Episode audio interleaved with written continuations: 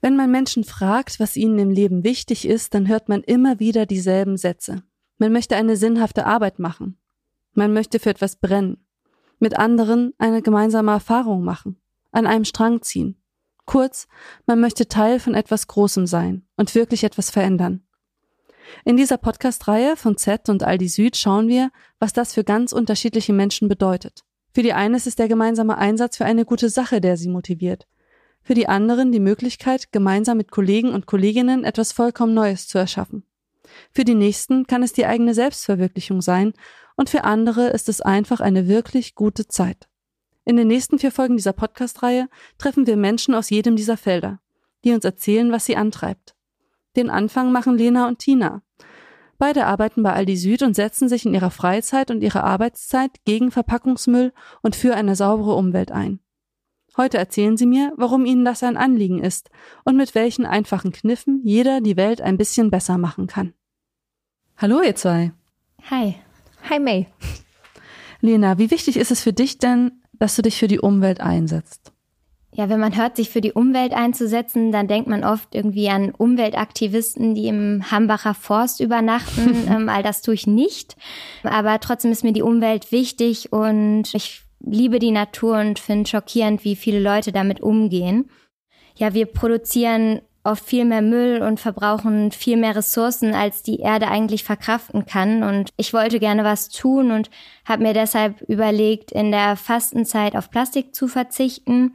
Und das hatte keine religiösen Hintergründe, aber es braucht ungefähr 40 Tage, bis sich eine Gewohnheit etabliert. Und äh, da habe ich mir gedacht, ist die Fastenzeit eigentlich eine super Zeit. Und war das einfach für dich, auf die Verpackungen zu verzichten? Ja, am schwierigsten war eigentlich die Vorbereitung, weil ich erstmal auswendig machen musste, wo finde ich überhaupt die Ersatzprodukte. Manche Dinge waren super einfach, beispielsweise Joghurt im Glas, Baumwollbeutel mitnehmen, anstatt äh, Plastiktaschen zu kaufen, regional kochen, dass man einfach loses Obst und Gemüse kauft. Zum Beispiel, dann habe ich aber auch Dinge selber gemacht. Ich habe mir zum Beispiel bei einem Imker Bienenwachs gekauft und habe Bienenwachstücher selber gemacht. Dadurch konnte ich zum Beispiel Alufolie und Frischhaltefolie ersetzen.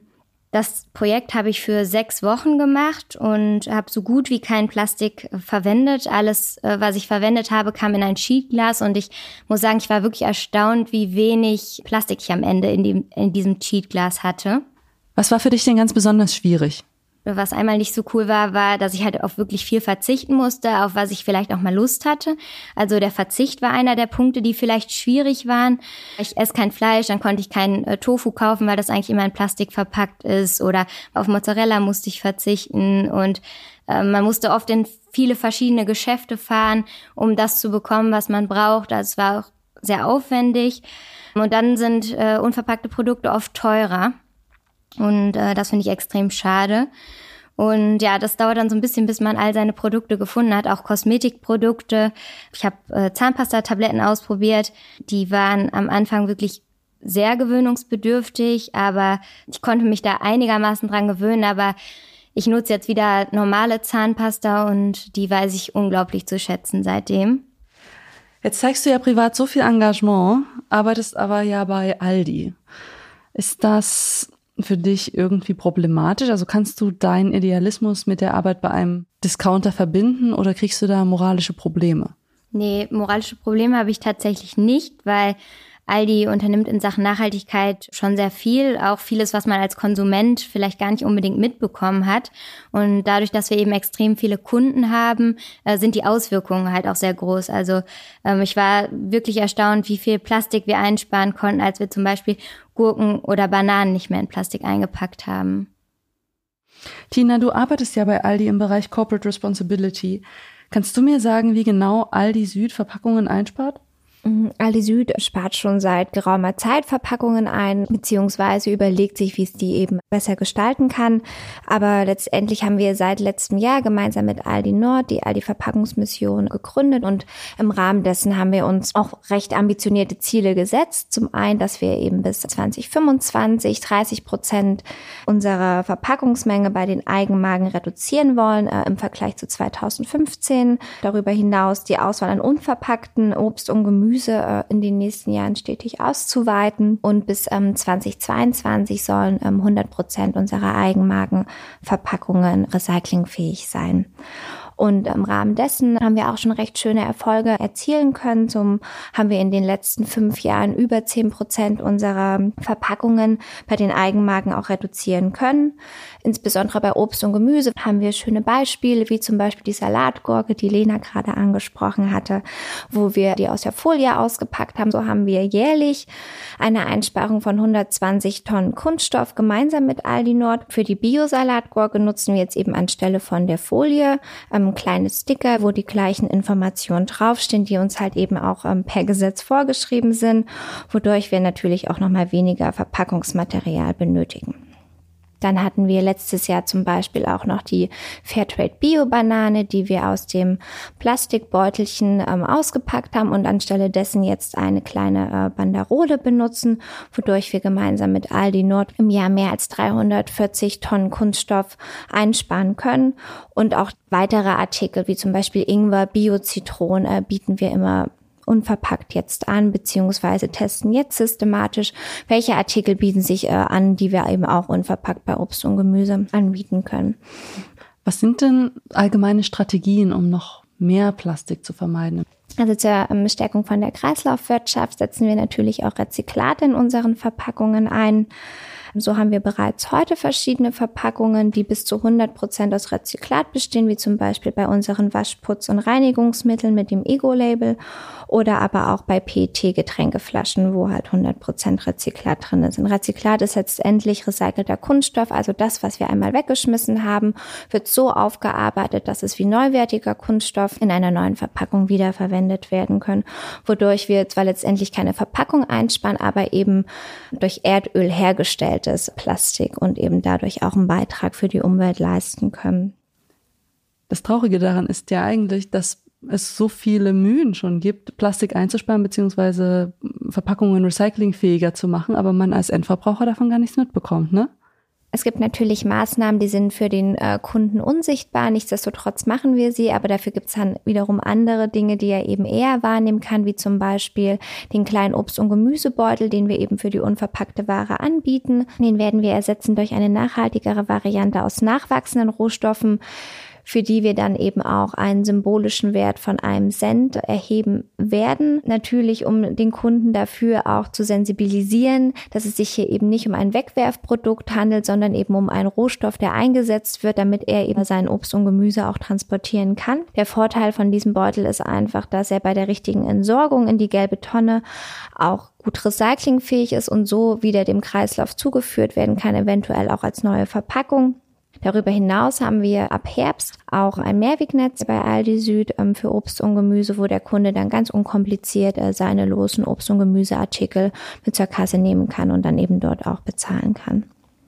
Das klingt richtig gut. Werden diese Veränderungen denn auch schon von den Kunden angenommen? Also das äh, ist, glaube ich, ganz unterschiedlich. Ich denke, grundsätzlich ist Verpackung ein Thema, was beim äh, Kunden ganz starke äh, Reaktion beziehungsweise auch Emotionen hervorruft. Dabei ist ganz viel positives Feedback und so in die Richtung cool, dass ihr das jetzt endlich macht oder ach ja, das habe ich mir schon immer gewünscht, aber natürlich auch Ideen, die an uns herangetragen werden, die wir auch noch machen können. Aber letztendlich ist natürlich äh, für uns auch immer die Herausforderung, dass wir ein ganz breites Kundenspektrum haben, was wir bedienen wollen. Wir wollen jedem Kunden gerecht werden. Die Kunden, die schon grün sind, haben auf jeden Fall die Möglichkeit, bei uns einzukaufen.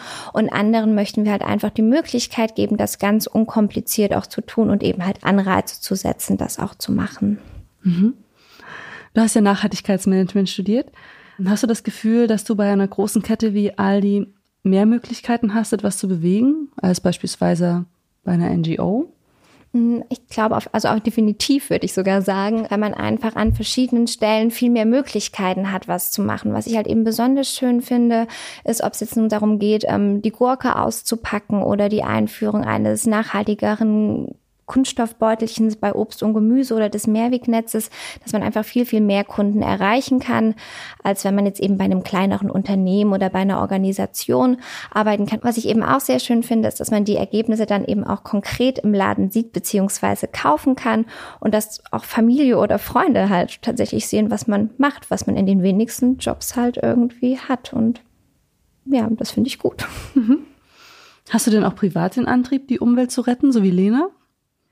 Also ich muss jetzt ganz ehrlich gestehen, auf jeden Fall ja, aber ich habe das noch nicht in, in, dem Sinne so gemacht wie sie, dass ich jetzt einen Monat Plastikfasten gemacht habe, was ich halt super toll finde. Ich kaufe halt Gemüse und Obst unverpackt ein, schaue, dass es halt bio ist und regional und so weiter. Ne? Zum Beispiel, wenn ich spazieren gehe oder im Urlaub bin, ähm, gucke ich halt, wenn ich sehe, dass der Müll, es liegt ja wirklich an jeder Stelle mittlerweile, egal wo man ähm, eben ist, liegt ja Müll rum, das sammle ich halt ein. Mein Freund regt sich dann auch schon immer drüber auf, dass meine Taschen in der Jacke immer voller werden. Es ist ja auch teilweise eklig, was man da einsammelt, aber ich finde es halt einfach wirklich traurig, an was für entlegenen Orten man einfach Abfall findet. Also man fragt sich auch wirklich immer, wie das dorthin kommt. Ja, also natürlich strahlt das so ein bisschen ähm, auch aus, so seine innere Einstellung, die man irgendwie im Job natürlich einbringt, aber was man dann halt eben auch im Privaten macht, ähm, Du hast ja gerade erzählt, dass du privat den Müll einsammelst. Kannst du denn auch in der Arbeit Kollegen dafür begeistern oder finden die das eher abgedreht? Ich glaube sogar, dass sie es ganz gut finden, weil wir hatten ja im Mai eine äh, Mitarbeiteraktion hier am Standort ähm, in Mülheim gehabt, wo eben Mitarbeiter während ihrer Arbeitszeit äh, gemeinsam mit dem gemeinnützigen Verein Clean River Project Müll einsammeln konnten. Dafür haben sich mehr als 100 ähm, Kollegen und Kolleginnen gemeldet, um dann mit uns gemeinsam zu Fuß oder auch per Kajak über die Ruhr zu schippern und dort eben Müll einzusammeln, der sich da an den unmöglichsten Stellen angesammelt hat. Insgesamt sind so mehr als 8000 Liter Müll zusammengekommen, die dann natürlich aber eingesammelt worden und von der Mülheimer Entsorgungsgesellschaft äh, entsorgt worden sind. Lena, warst du auch bei diesem Clean River Project dabei? Ja, ich war auch dabei und das war eine richtig coole Erfahrung. Also gemeinsam mit Kollegen oder auch Leuten aus anderen Teams, die man bis jetzt noch nicht kannte, sowas zu machen und vom Arbeitgeber dabei unterstützt zu werden, das war schon richtig cool und auch erstaunlich, wie viel Müll wir einfach zusammengetragen haben. Was hat euch denn am allermeisten schockiert? Also was war das Seltsamste, was ihr gefunden habt? Das war tatsächlich ganz unterschiedlich. Ne? Es gibt ganz große Gegenstände wie Röhrenfernseher, Grill, Kinderwegen, ähm, aber auch ganz kleine ähm, von so einer Kinderspielzeugpistole, diese kleinen gelben Kügelchen, die da einfach irgendwo rumgeschossen irgendwo lagen im Gebüsch, aber auch Zündkerzen. Also ich wusste gar nicht, dass es überhaupt noch Zündkerzen im Auto gibt. ähm, das lag dann halt einfach wirklich an, an total abstrusen Stellen hat man so kleine Häufen an, an Abfall ähm, gefunden. Und diese Sachen wurden ja auch einfach stehen gelassen. Und man wundert sich dann schon, warum die Leute das dann nicht einfach an eine Stelle stellen, wo es denn auch eine Chance hat, überhaupt abgeholt zu werden und eben nicht äh, weiter dort steht, wo es eben halt auch Schaden anrichten kann. Ne? Zum einen kann man es dadurch eventuell nochmal recyceln und wiederverwenden oder man gibt es halt in den Second-Hand. Auf der anderen Seite, wenn ich halt äh, Elektrogeräte einfach in der Natur stehen lasse, habe ich auch einen gewissen Schadstoffeintrag in den im Boden, in das Grundwasser. Ich verschmutze ja auch noch dazu meine eigene Umwelt. Und das finde ich halt teilweise irgendwie enttäuschend, aber es macht mich auch wirklich wütend, wenn die Menschen irgendwie so unsensibel sind, dass das halt in irgendeiner Form doch wieder zu ihnen zurückkommt, auch wenn es halt erstmal für eine kurze Weile aus ihrem, aus ihrem Gesichtsfeld verschwunden ist. Ja, also mich haben ehrlich gesagt die Zigarettenstummel auch total schockiert. Wir haben in dem Zuge gelernt, wie schädlich eigentlich Zigarettenfilter sind, weil Regen die Schadstoffe aus dem Filter ins Grundwasser spült und das eben super schädlich für die Umwelt ist, aber auch für Tiere und tatsächlich auch für uns Menschen. Und dazu kommt noch, dass das 15 Jahre dauert, bis so ein Filter zersetzt ist. Und da macht einen das tatsächlich ziemlich wütend, wenn man sieht, wie die Leute einfach unachtsam ihre Zigarettenstummel überall hinschmeißen. Lena, du fastest ja heute jetzt keine Verpackungen mehr, ne? Konntest du trotzdem einiges aus deinen Fastenmonaten in dein jetziges Leben mitnehmen?